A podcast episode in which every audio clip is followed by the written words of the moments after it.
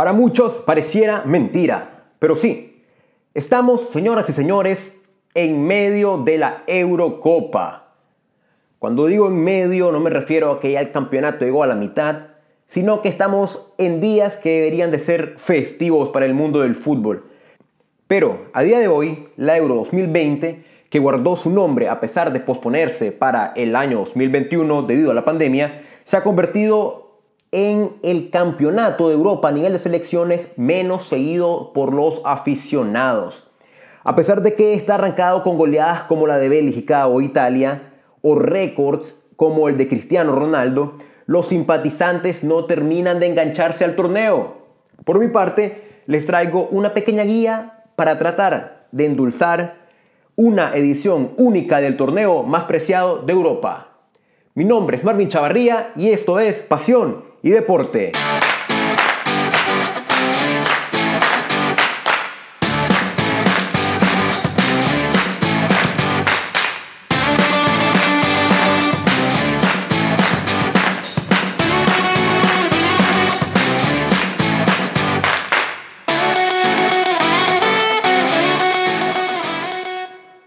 Hola, una vez más, bienvenidos a todos. Muchas gracias por acompañarme en un nuevo episodio, esta vez dirigido a la Euro 2020, el torneo más importante de Europa a nivel de selecciones, mismo que arrancó el viernes 11 de junio, ya hace una semanita.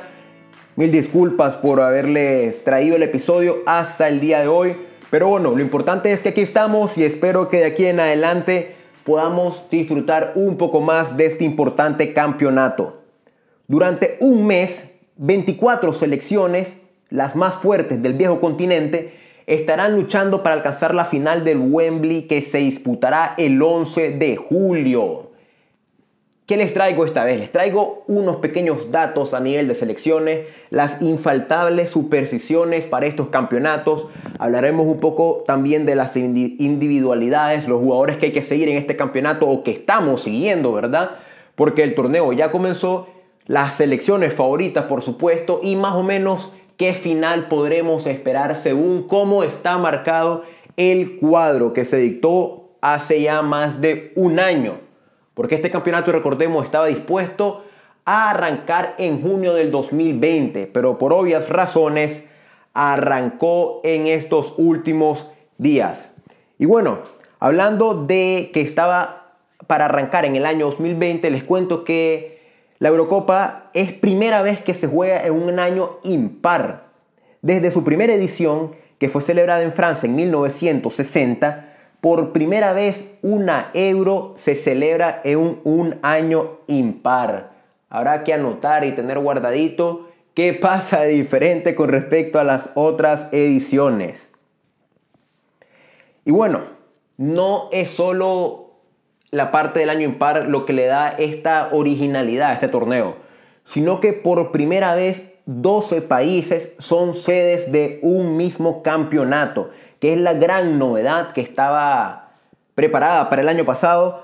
Pero bueno, por primera vez en mi historia son más de dos países quienes son sedes que son sedes de la Eurocopa. Alemania, Azerbaiyán, Dinamarca, Escocia, España, Inglaterra, Irlanda, Italia, Holanda, Hungría, Rumania y Rusia.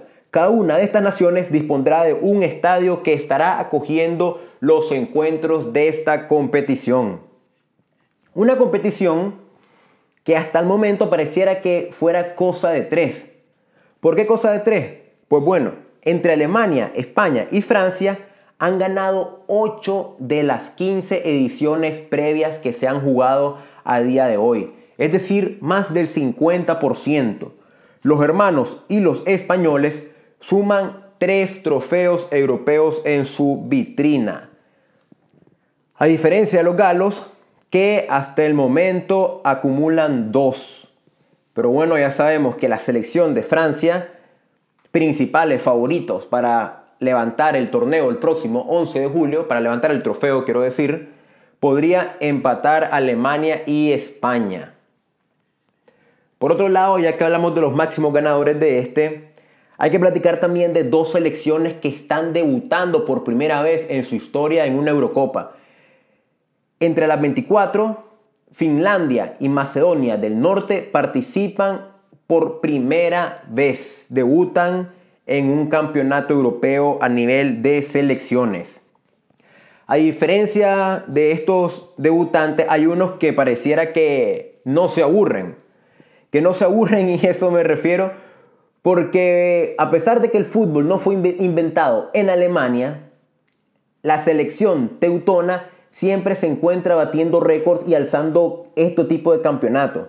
Pues este verano la selección germana jugará su edición número 13 de una fase final de Eurocopa, convirtiéndose así en la selección que más ha participado en este torneo. Alemania también disputará su partido 50 de una Eurocopa, alcanzando una cifra que ningún otro país ha logrado. Siempre, siempre los alemanes. Hablamos un poco ahora de la última campeona de Europa, es decir, la selección de Cristiano Ronaldo, Portugal. Pues el combinado luso buscará igualar a sus vecinos españoles de la península ibérica. Los portugueses, comandados por CR7, buscará ser el segundo equipo en ganar dos Eurocopas consecutivas. Hasta el momento, únicamente España ha conseguido dicha hazaña cuando fueron campeones en 2008 y 2012. Hablando de campeones, nos vamos a una campeona del mundo. El reto de Francia. ¿Cuál es el reto de la actual campeona del mundo? Ya que estamos hablando de igualar, pues Francia buscará una hazaña que ya que solamente ha logrado Alemania, España y también la Francia del 98 y 2000. ¿Cuál es? Buscará convertirse en el cuarto equipo, en la cuarta selección, en ganar Mundial y Eurocopa de manera consecutiva. Como decía antes, lo hizo la Alemania Occidental, ganando Eurocopa del 72 y Mundial del 74. La hizo la Francia del 98 cuando conquistó la Copa del Mundo de Francia en aquel año y posteriormente la Eurocopa del 2000. Y también España, que conquistó la Euro 2008, Mundial 2010 y nuevamente la Euro 2012. Variando de un poquito de tema, de tantos campeonatos para que no nos para que no se nos derrame el dulce, por así decirlo, vamos un poquito más a lo amargo y caemos a una selección que sorpresivamente nunca ha llegado a una final de Eurocopa. Esta es Inglaterra. Ninguna selección hasta el momento ha jugado más partidos en Eurocopa que Inglaterra sin poder alcanzar una final. El combinado inglés suma 31 duelos disputados en euros y jamás ha podido alcanzar la finalísima. Ojo a esto. No lo tocaré ahorita, pero recuerden este asterisco que le estoy mencionando en este momento porque ya lo haremos un poquitito después qué puede o qué podría pasar con Inglaterra en esta Eurocopa. Manténganlo ahí, manténganlo ahí. Y bueno, hablando también de selecciones que llegan con todo, por así decirlo, tenemos a dos que han arrancado goleando, como decía como decía al inicio del episodio, Bélgica e Italia. Bélgica e Italia no solamente no están mostrando esa goleada hasta el inicio del campeonato.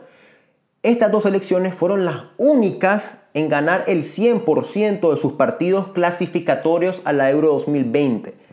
De 10 duelos ganaron los 10. Incluso los Red Devils anotaron más goles que cualquier otro equipo, un total de 40 y registraron la mejor marca defensiva. Tres goles encajados en 10 partidos. Ahora bien, como decía al inicio, para esos que le gusta meter ese poquito de superstición en estos grandes campeonatos, pongan atención en los datos que he recopilado acerca de las finales de Eurocopa. Pues bien, al igual que las Copas del Mundo, estas finales cada vez se han convertido en duelos más difíciles. Partidos que necesitan más de 90 minutos del tiempo reglamentario para poder definir a un campeón. Tres de las últimas seis finales de Eurocopa han necesitado de la prórroga. No obstante, y recalco aquí porque es muy interesante, solamente una final de la Euro se decidió en tanda de penales y esto fue en 1976.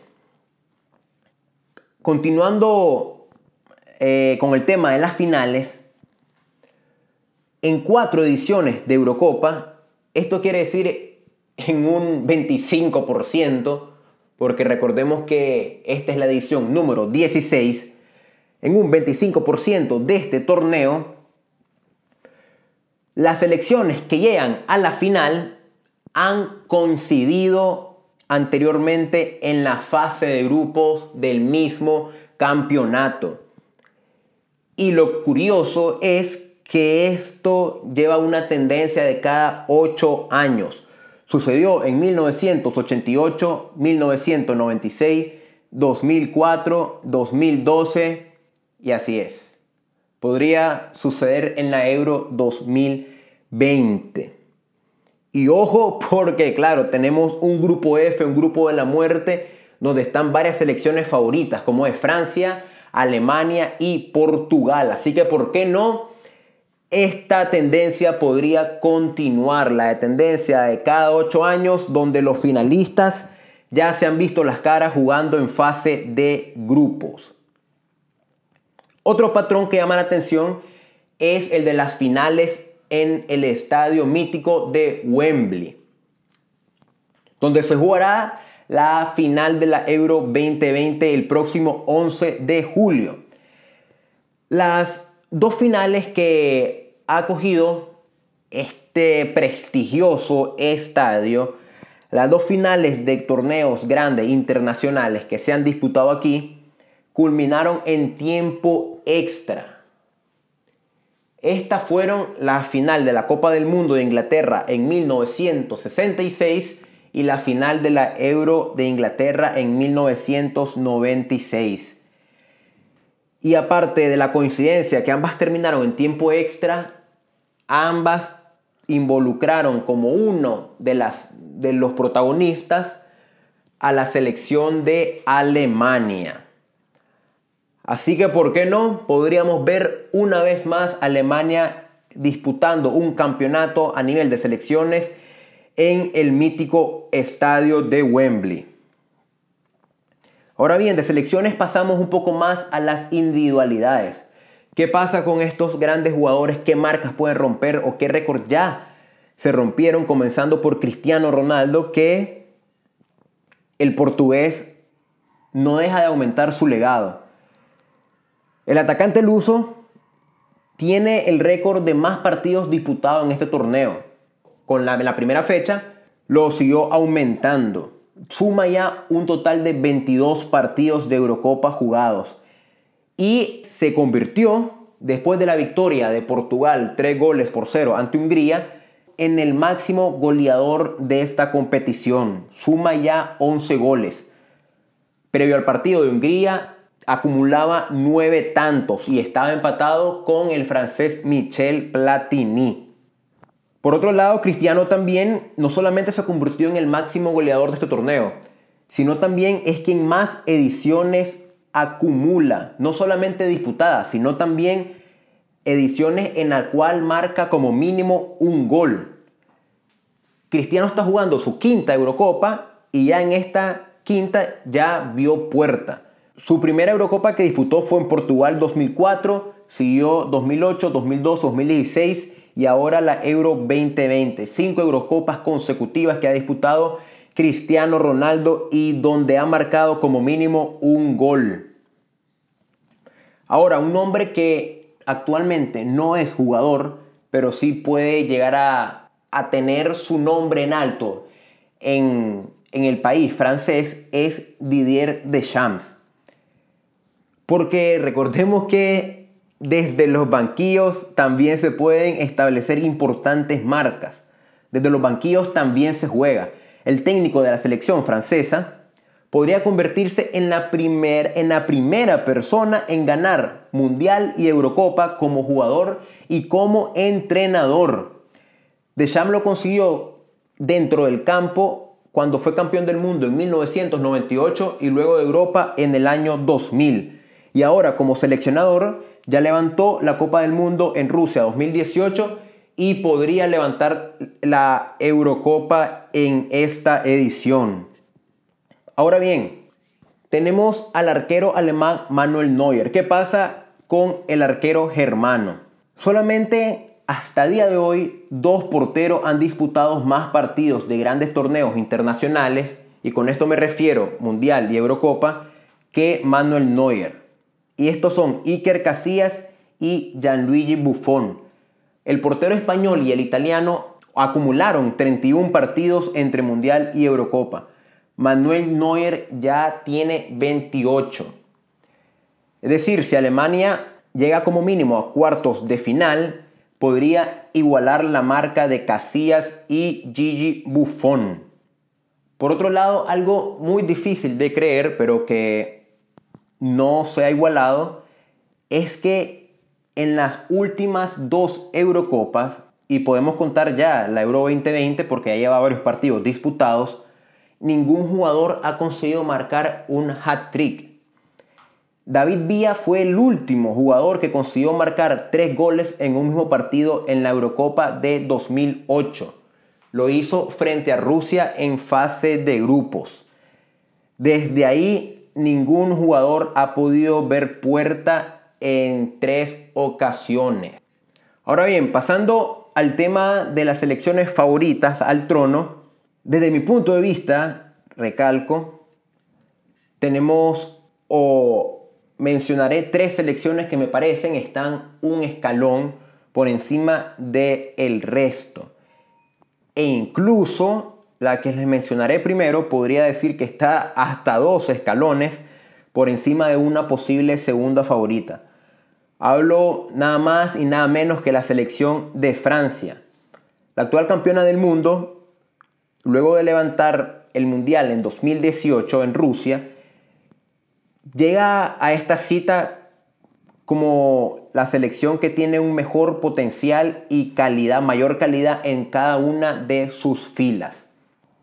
Recordemos también fue, es la actual subcampeona también de Europa, puesto que jugó la final de la Eurocopa de Francia 2016, la cual perdió contra Portugal en la prórroga un gol por cero.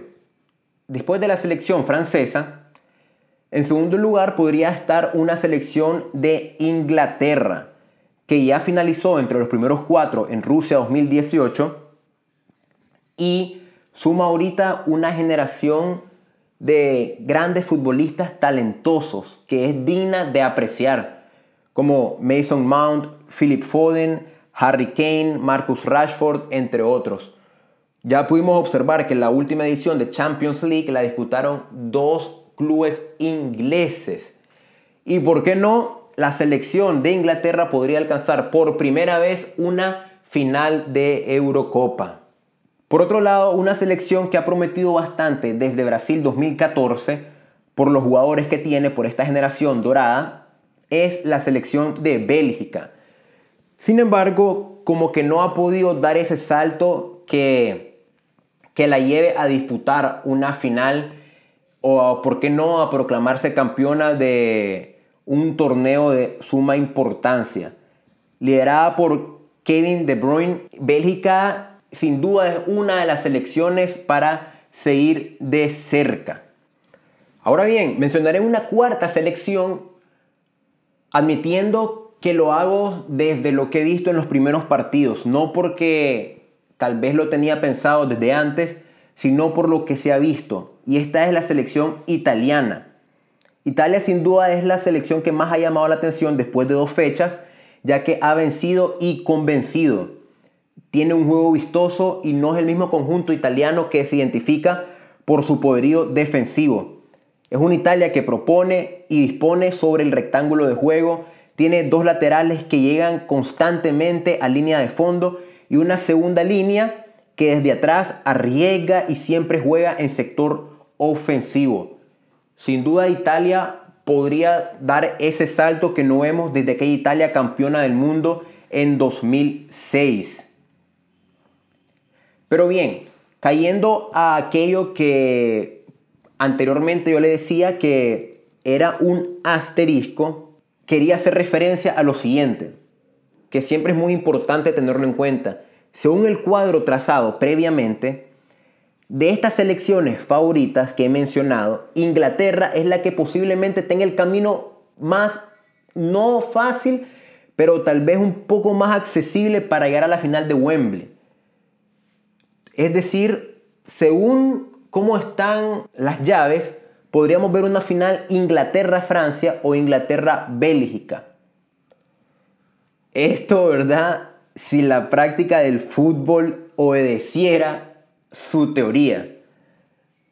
Pero como tristemente en torneos pequeños nunca se sabe nada, vamos a tener que esperar qué es lo que sucede y saber quiénes serán los próximos finalistas del próximo 11 de julio. De las selecciones a seguir podemos pasar a esos jugadores que más llamarán la atención en esta Euro 2020. Por supuesto comenzamos con un nombre que ya resalta a nivel mundial y que sin duda serán los más sonados el próximo julio y agosto. Y aquí hablamos nada más y nada menos que de Kylian Mbappé. Este joven atacante que ya abrió en Rusia 2018 liderará una selección francesa o será uno de los líderes en el ataque de la selección francesa acompañado por Karim Benzema y Antoine Griezmann, pero sin duda este teniendo más, por así decirlo, los focos o la, o la misma selección sobre sus espaldas. Por otro lado, también no podemos dejar atrás a Kevin De Bruyne, el mejor jugador de la última liga inglesa y subcampeón de la Champions League. El centrocampista belga en tan solo 10 minutos en la segunda fecha de este campeonato con Bélgica ya demostró lo que es capaz. Sin duda un jugador diferente y que cuando el equipo colectivamente no está bien puede liderar una remontada o puede causar estragos a los rivales. Por otro lado, volviendo al ataque, tenemos a Harry Kane. El delantero inglés fue el goleador de la fase eliminatoria de la actual Eurocopa. Anotó en cada uno de los partidos disputados, marcando un total de 12 goles. Y por supuesto, como no podría ser de otra, Cristiano Ronaldo. Nunca está de más y en las grandes citas siempre está presente. Ya batió una nueva marca, pero conociendo a Cristiano Ronaldo, esto no quedará allá y tratará de liderar a la selección de Portugal para revalidar el título que ya alcanzaron en 2016. Estamos claros que para ello necesitarán, además de su enorme talento, la suerte del campeón. Y bueno amigos, esto ha sido todo por hoy. Espero que el episodio pueda ayudar a condimentar estos grandes partidos europeos y así los puedan disfrutar aún más. Muchísimas gracias a quienes me acompañan siempre hasta el final. Mantengámonos cuidándonos unos a otros, colaboremos y no perdamos las esperanzas de que pronto saldremos juntos hacia adelante. Un abrazo y nos vemos el próximo episodio.